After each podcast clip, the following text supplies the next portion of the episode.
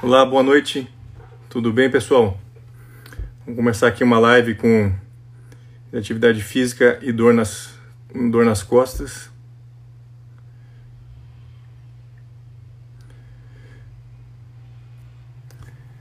Pessoal, tá me ouvindo bem?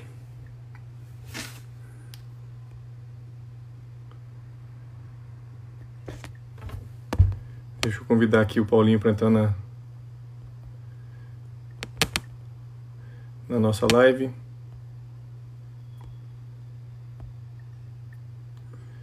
Ótimo.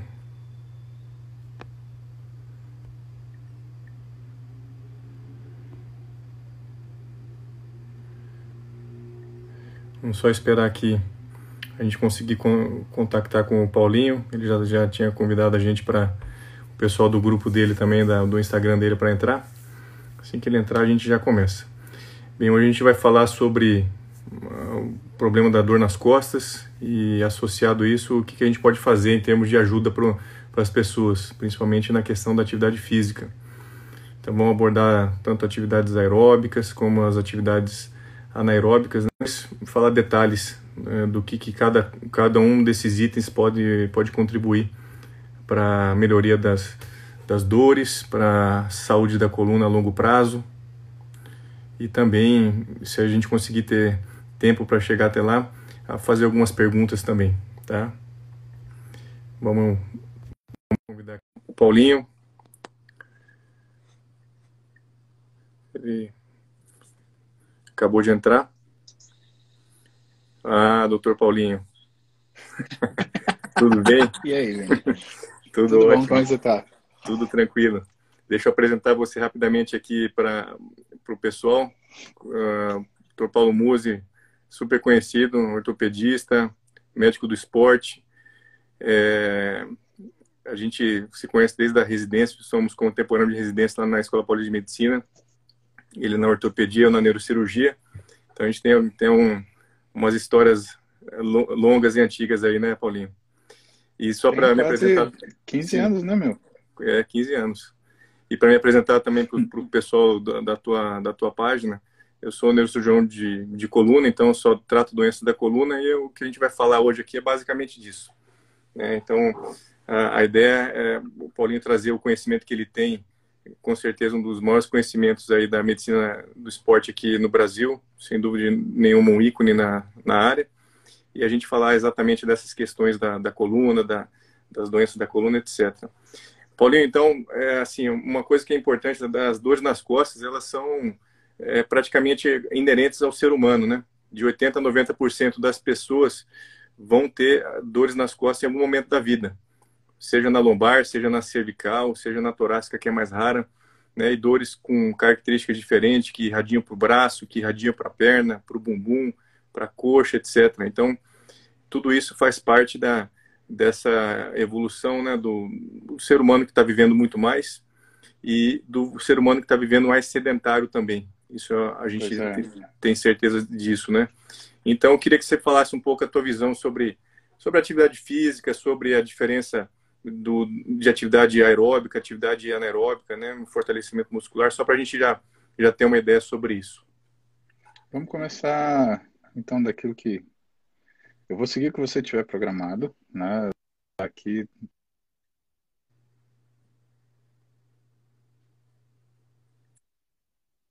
então, a, tanto ao que está né, na, na, o que a gente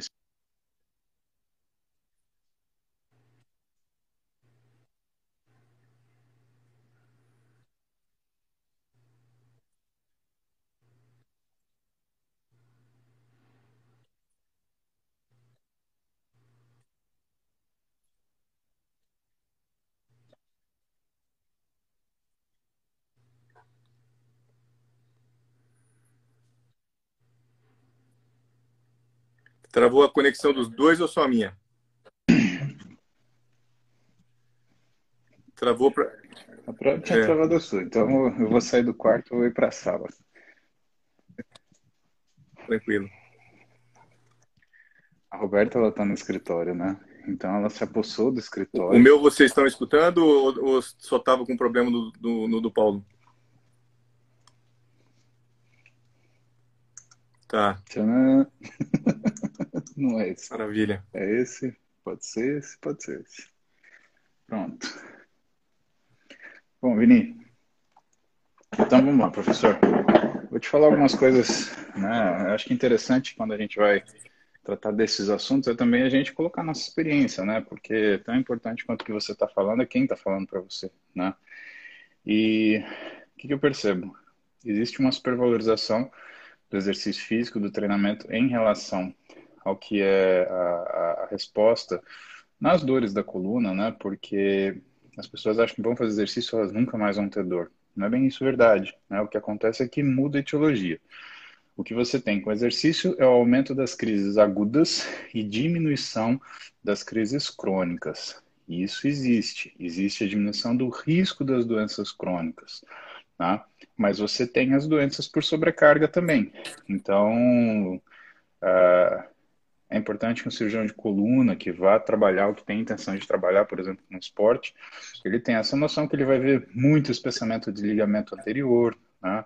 que ele vai ver degeneração discal, que são coisas que, é, principalmente quando a gente vai ver o tipo de atividade física que a pessoa seleciona, como, por exemplo, o pessoal que é corredor, a frequência começa a ficar maior.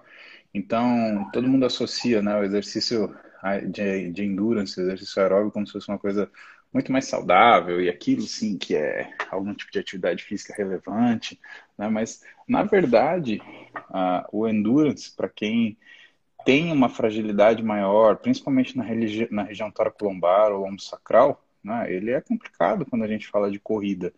Pensa que o teu peso ele chega a ser multiplicado por oito vezes a cada choque do seu calcanhar no chão. Então, se você é uma pessoa média que pesa, sei lá, seus 70 quilos, tá? Então, uma pessoa média para pequena, né? 7 vezes 8, 56, você está batendo com cada calcanhar no chão 560 quilos, né? Ou seja, depois de um quilômetro corrido, que você deu 250 passos, você bateu 250 vezes com cada calcanhar pesando 250, 560 quilos. Ah, se você for comparar, por exemplo, com um leg press, o máximo que você vai fazer na sessão de treino é quatro séries, cinco séries, e com uma carga muito inferior a essa. Né? Pensa que se você fosse fazer esse impacto com os dois pés, seria um impacto de 1.120 quilos, né? E não é o que você faz, você não põe uma tonelada no leg press. Você põe lá o seu peso do corpo, o dobro do seu peso do corpo, até porque o leg press é uma máquina feita para diminuir a carga, né? Ah, o que, que você faz com um cara que não consegue agachar, por exemplo? Você põe no leg press, porque ele vai conseguir fazer o, o exercício de extensão de joelho, extensão de quadril, com menos peso que a carga do corpo dele. Só que como é uma máquina que tende a ajudar aquela carga que você levanta, a tendência é você conseguir usar cada vez mais carga, porque é esse o princípio do treinamento. O treinamento ele não tem a ver com aquilo que você vai fazer para o resto da sua vida de forma igual. Ele tem a ver com que metodologia você vai progredir no seu exercício para que exista um aumento ou da carga, ou da repetição, ou dos dois, mesmo que em tempos diferentes.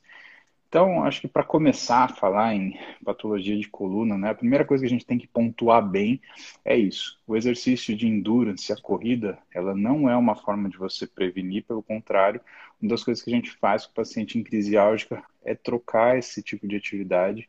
O exercício resistido, o exercício de força, ele ajuda para quem tem uma facilidade para desenvolver algia na região tórax lombar ou lombo sacral, porque ele ajuda a fortalecer a musculatura, só que conforme você vai progredindo nas cargas, existe essa modificação. Então, é um paciente que vai ter mais ah, dores agudas e menos dores crônicas.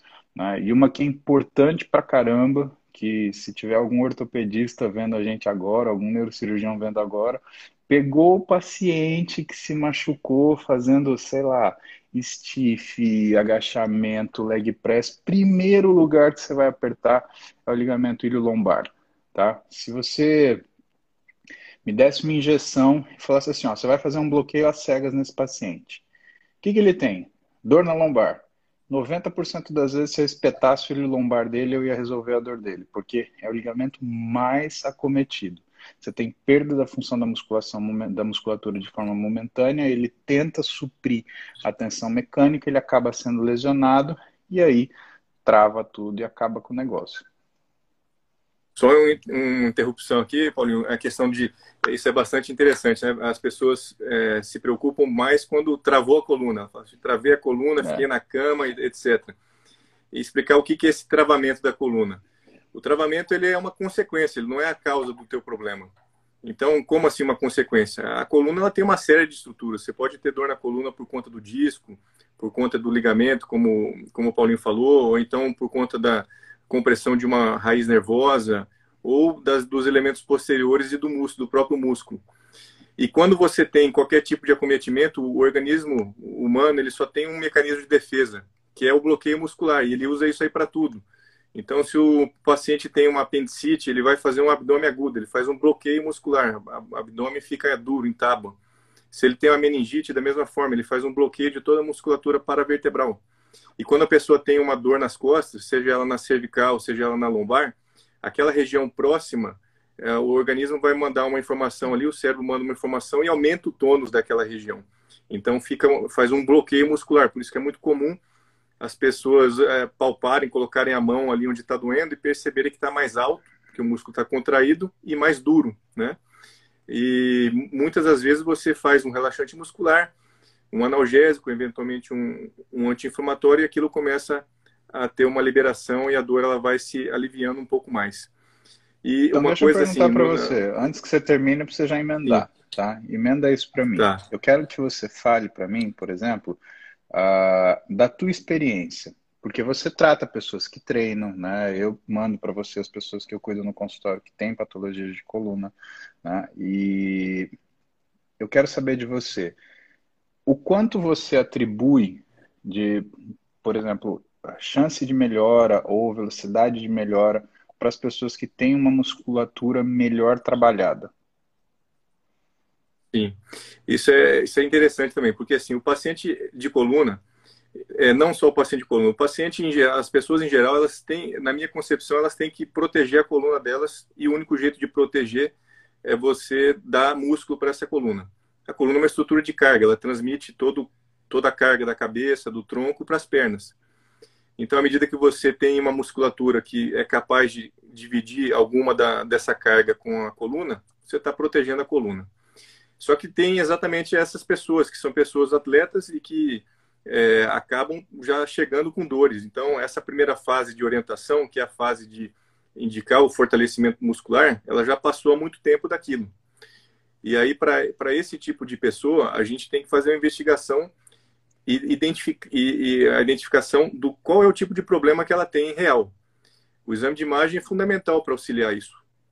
E a função nossa, né, a função do, do médico que trata de coluna é basicamente você não olhar o exame e encontrar um monte de problema no exame.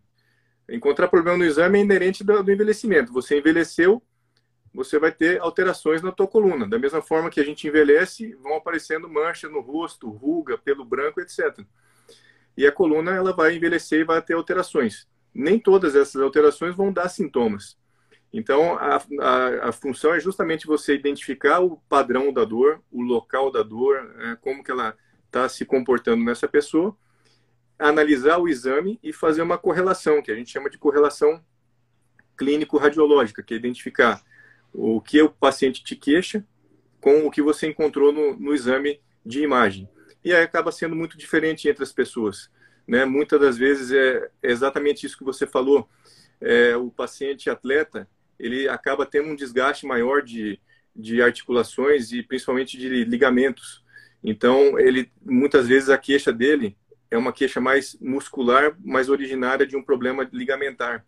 E aí você indica alguma, alguma, alguma recomendação de seja de alongamento, seja de técnicas outras, como Rolfing, como uma, uma massagem específica, e o paciente tem um, um, alívio, muitas vezes sem medicação.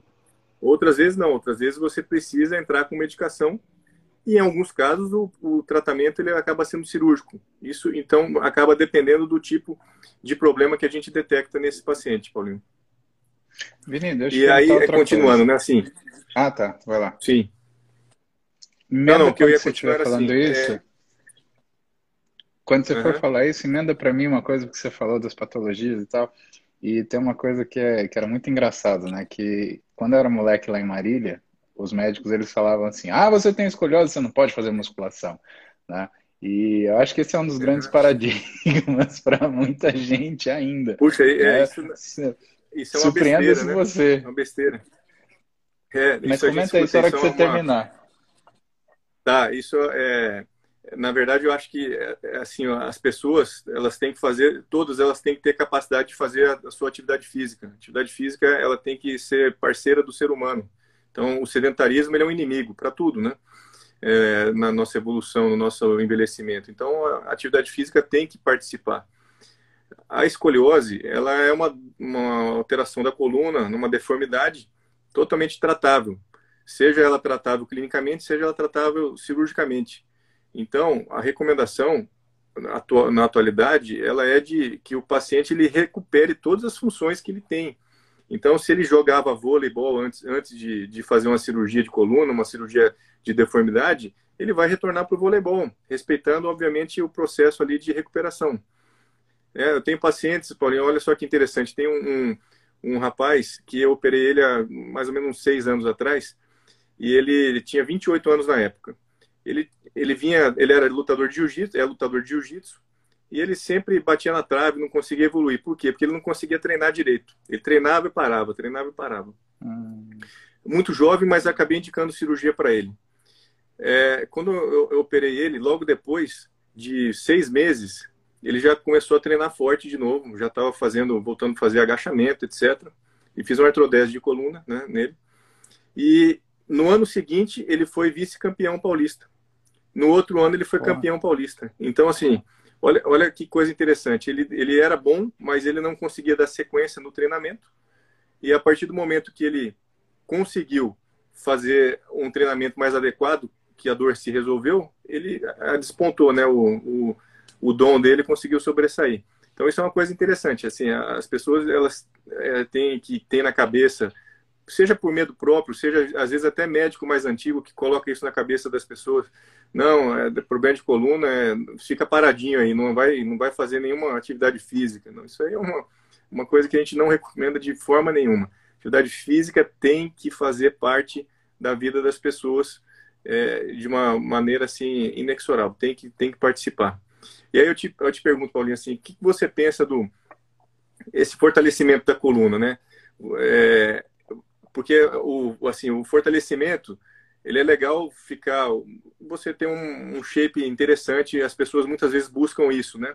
E aí acabam não se preocupando com, com a musculatura, que é uma musculatura que protege as articulações, né? Uma coisa que eu sempre escuto você falar é no ombro.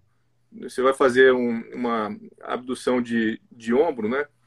É, isso é, é fundamental para você proteger o manguito rotador senão você está mais propenso a lesões, né? Vai pegando um monte de peso, um monte de peso e daqui a pouco lesão, porque não tem proteção de uma estrutura é, que está dentro da, da, da, articulação, muito próxima e sustentando a articulação. E na coluna também. Na coluna ninguém vê essa musculatura paravertebral, né? O, o filé mignon e o contrafilé ali, a pessoa não, não vê, né? então, então, elas não vão buscar essa não vão buscar melhora nisso, né? Elas vão buscar só se tiverem dor. O que, que você sugere para assim de, de fortalecimento para essas pessoas? Como que é a sua conduta na, na no teu consultório para isso?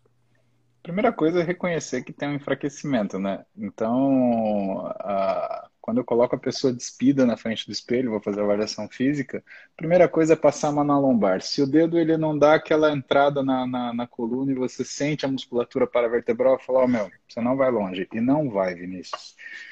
O grande problema de musculaturas acessórias é que são treinos chatos de serem feitos. Né? Agora, se você não treina musculatura acessória, você está afadado a fazer fisioterapia algum dia. Diria até que, se você não tem essa musculatura acessória, você deveria fazer fisioterapia junto para que você tivesse a consciência corporal desses músculos.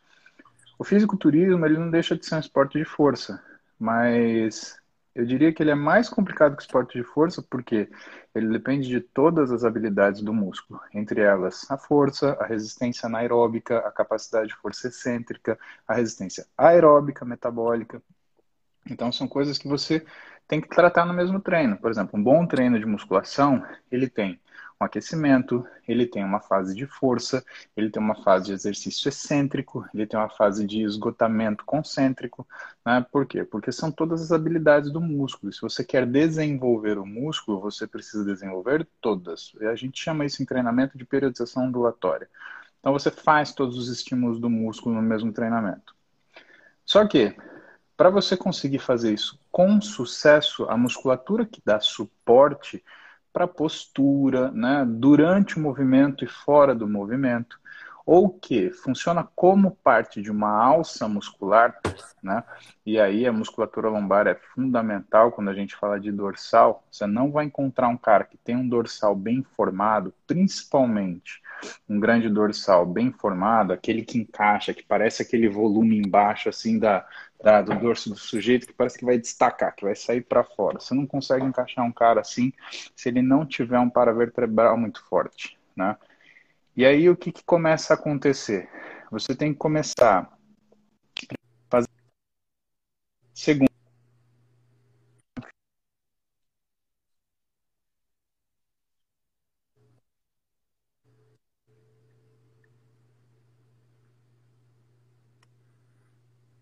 Voltou?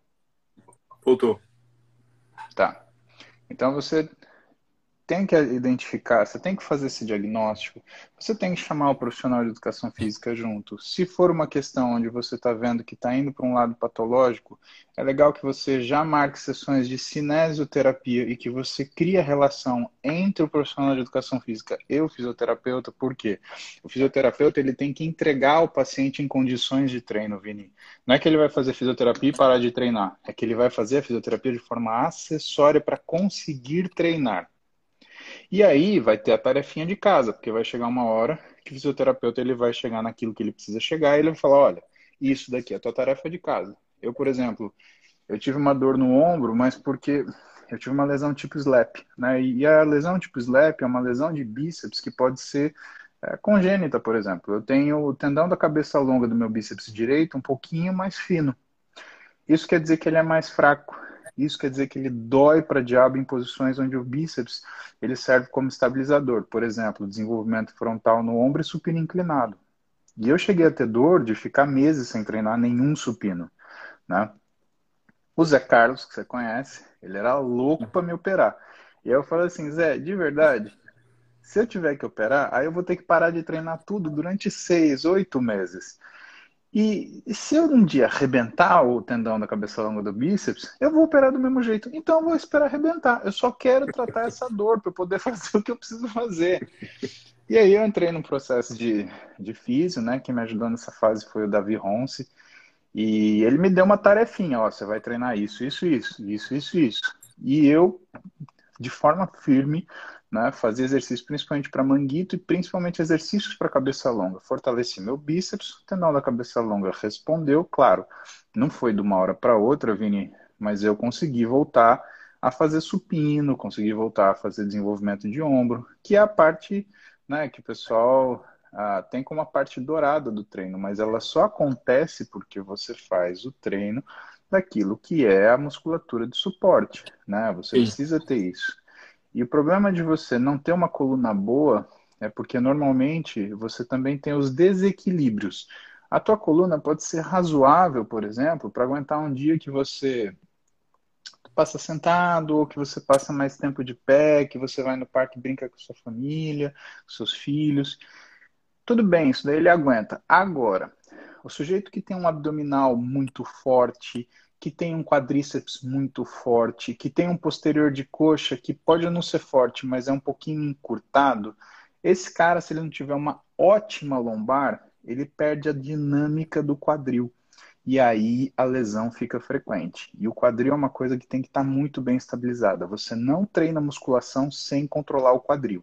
E você tem Sim. que aprender a, a, a ter essa, essa consciência corporal de travar o quadril, de travar abdômen, de travar a musculatura dorsal para poder fazer os exercícios, porque senão uma das coisas que também começa a acontecer é, no caso de você ter algum tipo de instabilidade, ou uma listese, ou às vezes uh, um disco que seja um pouquinho mais, um black disc, não precisa ser uma hérnia, mas você tem um black disc, alguma coisa assim, isso pode ficar sintomático. Então não vale a pena correr esse risco. Isso aí é verdade mesmo, Paulinho. Eu vejo muito, muito isso aí. O paciente que tem, às vezes, uma instabilidade no quadril e ele procura a gente com a dor nas costas e, e você acaba identificando que ele tem uma dor é, que é originária propriamente do quadril ou, eventualmente, da, da musculatura é, do glúteo, né? O glúteo médio acaba incomodando. Então, é, isso é, é, muito interessante. E são musculaturas aí estabilizadoras, né? Estabilizadoras da, da posição é, em pé, estabilizadores da marcha também. Todas essas musculaturas uhum. aí, se não tiverem bem trabalhadas, elas podem refletir nessa parte baixa da coluna. Isso eu vejo bastante mesmo, verdade. verdade. O músculo que você lembrou muito bem, que é fundamental, é o glúteo médio. Além de ser o Sim. músculo que deixa o bumbum da mulher bonita, porque a mulher não gosta de bunda grande, Vinícius. Bunda grande para a mulher é Sim. gorda. A mulher ela gosta do bumbum arrebitado. E isso vem com glúteo médio, né? O glúteo médio ele trabalha em conjunto com o quadrado lombar para fazer a estabilização do quadril. Então, se você também tem um treino de glúteo muito forte, você não faz absolutamente nada para teu, teu, para tua lombar ou para melhorar essa dinâmica, né? E assim, a dinâmica de todo o core. Então a gente tem que lembrar desde do, do serrátil, do, às vezes uh, da musculatura que está do lado, né? Porque você nem pensa no serrátil como musculatura de core, mas ele também ajuda a fazer estabilização. Né? Aí você tem que pensar transverso do abdômen, você tem que pensar não só no reto abdominal, mas você tem que pensar nas musculaturas mais internas, né? E isso faz muita diferença. Então, por exemplo, a menina que quer ter um bumbum bonito tem que ter um dorsal diferente. E se é, isso é o jeito, por exemplo, Vini, que eu te conto que eu vejo se a menina fez implante no bumbum ou não. Fácil. Eu bato o olho. Se a bunda é grande, o músculo é pequeno das costas, é implante. Se eu bato o olho, tem um músculo das costas forte e o bumbum você vê que ele é bem desenhado, aí eu sei que não é. Né? Sim. Sim. Mas não é e, por isso e... que eu vou falar, pessoal que está assistindo aqui, ficar olhando a bunda dos outros, né? Porque sua namorada pode ficar ofendida. Então, presta atenção, viu? Paulinho, e a atividade aeróbica? Você recomenda que a pessoa faça um aeróbico também é, de rotina ou se ela fizer só a musculação, só um pilates, só uma atividade de fortalecimento, ela está excluída de fazer uma atividade aeróbica? Vini, é, atividade aeróbica é uma tarefa de casa, né? Para você substituir ela com a musculação, porque você tem ganho aeróbico com a musculação também, pequeno, mas tem. Você teria que ter um treino muito volumoso. Você teria que treinar duas, três horas por dia de musculação. E aí chega a ser até contraproducente para o seu músculo. Então, ele é uma tarefinha de casa, principalmente quando a gente vai envelhecendo. Porque a nossa capacidade metabólica ela diminui para poupar energia. Né? A energia é uma coisa crítica para a gente. Então, aquela história, ah, a gente engordou depois de envelhecer, é verdade. Né? O nosso metabolismo ele vai cedendo. Então, o que, que você tem que fazer? Você tem que continuar fazendo aquele estímulo como uma tarefinha de casa. Pensa, por exemplo, como você mantém uma fogueira acesa. Às vezes você não fica colocando madeira, às vezes você fica soprando ela para colocar oxigênio tá? O seu metabolismo não adianta você ficar dando comida. Às vezes você tem que dar capacidade metabólica para aquela comida ser metabolizada. Então, às vezes um, um, erro grande dos caras que querem ficar grandes e eles não conseguem é justamente não conseguir sustentar um metabolismo porque eles não têm uma atividade aeróbica de, de, de, de base que faz com que eles tenham a velocidade metabólica necessária para isso. Legal, legal. Então isso aí é uma coisa que acho que tem que ficar para as pessoas, é que a atividade aeróbica ela tem que participar sempre, né? É, é um conjunto, né? Uma coisa auxilia a outra. É a atividade de fortalecimento junto com uma atividade, atividade aeróbica que a pessoa goste de fazer, sinta bem não, não sinta dores, né? Se a pessoa é pesada e resolve, não, quero correr, vai começar a ter dor no joelho, não vai ser uma coisa produtiva para ela, né? Então tem que fazer esse equilíbrio, né?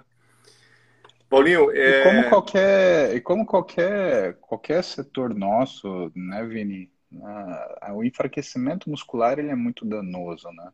É. Então, a gente entende que o paciente é, ele gosta de treinar, portanto ele quer continuar treinando, né? Só que ele tem que entender que ele vai ter que seguir regras um pouco diferentes. Né? A gente não vai tirar o treino de ninguém, a gente só vai colocar ele um jeitinho que, primeiro, a pessoa não sinta dor e segundo, ela aproveite para se reorganizar. Agora, ela tem que entender também que isso é uma avaliação dinâmica. Então, muitas vezes esse tratamento, o acompanhamento nosso, ele dura, às vezes chega a durar meses. Por quê? Porque você faz uma avaliação inicial, faz uma introdução inicial dessa tarefinha de exercício que tem que ser alterada. Depois o seu daí melhorou, a gente segue para uma sequência onde o profissional do, e, o, e, o, de educação física e o fisioterapeuta, eles vão sair um pouquinho da sala de física e os dois vão juntos para a sala de musculação, até conseguir largar a fisioterapia, ficar só no, no, no profissional de, educa, de, educação física, e aí o treinamento estabilizar, mas ele sempre lembrar que vai ter aquela tarefinha de casa, né? Então a gente não quer tirar ninguém do exercício, mas a gente precisa readequar. Sim. Paulinho, muito show a live, o pessoal acho que está gostando bastante, né? A gente deixou aí um monte de coisa para discutir. No futuro a gente pode voltar a discutir. E eu vou, vamos interromper. Vamos, quero te agradecer pelo, pela nossa live de hoje. Foi, foi top mesmo. E vamos, vamos combinar de fazer uma outra no futuro, que esse assunto aí acho que gera um interesse para todo mundo, né? Galera, se vocês quiserem ver essa live, eu vou disponibilizar ela no meu canal do YouTube, vou disponibilizar ela no, no podcast, aí vocês vão poder ouvir o Dr. Vinícius falando de coluna para vocês. Eu espero que vocês ouçam muito, até entrar na cabeça de vocês que exercício não faz mal para coluna, tá? Então a gente não tá mais em 1970, quando fazia exercício fazia mal para coluna, ficava baixinho, você não crescia. Você escutou isso, Vini? Já escutei uns absurdos desse aí também.